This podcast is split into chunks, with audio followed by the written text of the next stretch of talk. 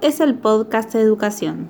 Hoy realizaremos un balance del año escolar en pandemia en Argentina que podría haberse reflejado a lo largo de Latinoamérica.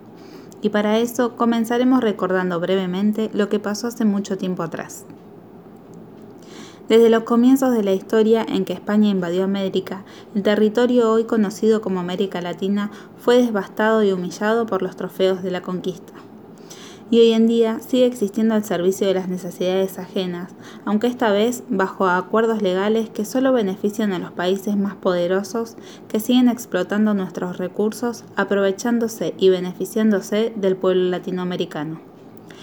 Como dijo Eduardo Galeano en su libro Las venas abiertas de América Latina, nuestros sistemas de inquisidores y verdugos no solo funcionan para el mercado externo dominante, proporcionan también caudalosos manantiales de ganancia que fluyen de los empréstitos y las inversiones extranjeras en los mercados internos dominados.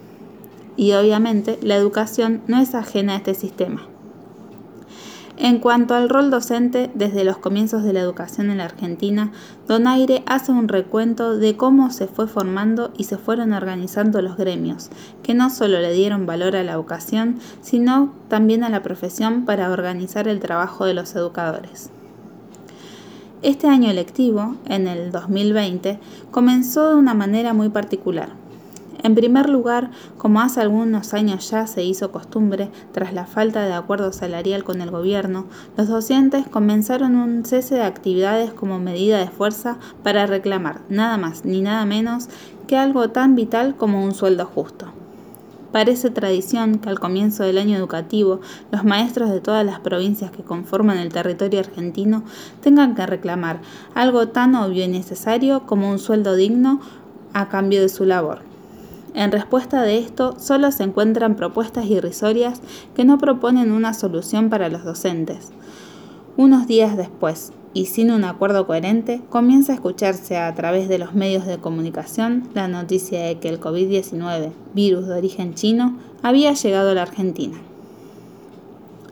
con recomendaciones como lavarse las manos con frecuencia, mantener distancia y no asistir a lugares con mucha concurrencia de gente, comenzaría una nueva forma de vincularnos y otro ritmo de vida. El 20 de marzo comenzó el aislamiento social preventivo y obligatorio, tratando de prevenir una situación sanitaria de emergencia. La principal noticia fue que las escuelas permanecerán cerradas y comenzaría una nueva relación entre el docente-alumno, la virtual, y con esto llegó la incertidumbre. ¿Será posible educar sin asistir a la escuela? ¿Con qué dificultades se encontrarán los docentes y los alumnos? ¿Cuál es el rol docente? Lo cierto es que los docentes, esta vez más que nunca, cargaron sus mochilas de mucha responsabilidad y pusieron manos a la obra para garantizar uno de los derechos más necesarios, la educación derecho por el que se luchó desde siempre y que gracias a la ley número 1420, sancionada el 8 de julio de 1884, nos garantiza una educación común gratuita y laica para todos. Los educadores debieron repensar los modelos de docencia para incorporarlos a una nueva forma efectiva para esta época. No solo tuvieron que orientar su método a la indagación y a la enseñanza reflexiva, sino que también y a y hoy más que nunca estar atento a las necesidades, posibilidades y sentimientos de los alumnos en estos momentos de aislamiento, crear nuevas relaciones sociales y ejercerlas desde la virtualidad y o la distancia. También se reorganizó la experiencia escolar. Los alumnos de hoy crearán una biografía escolar diferente a la que nosotros conocemos, con ritos y rituales escolares que hoy mutaron para dar lugar a la escolaridad en casa, que van desde buscar el cuadernillo de actividades al mismo tiempo que la vianda en el comedor de la escuela, hasta levantarse y asistir a clases virtuales desde el comedor de casa en pijama y pantufla. Una vez más debemos rescatar el deber de los docentes que a lo largo de la historia demostraron que su trabajo es esencial para todos nosotros.